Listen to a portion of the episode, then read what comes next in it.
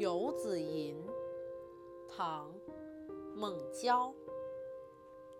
慈母手中线，游子身上衣。临行密密缝，意恐迟迟归。谁言寸草心，报得三这首诗的译文为：慈母用手中的针线，为远行的儿子赶制身上的衣衫。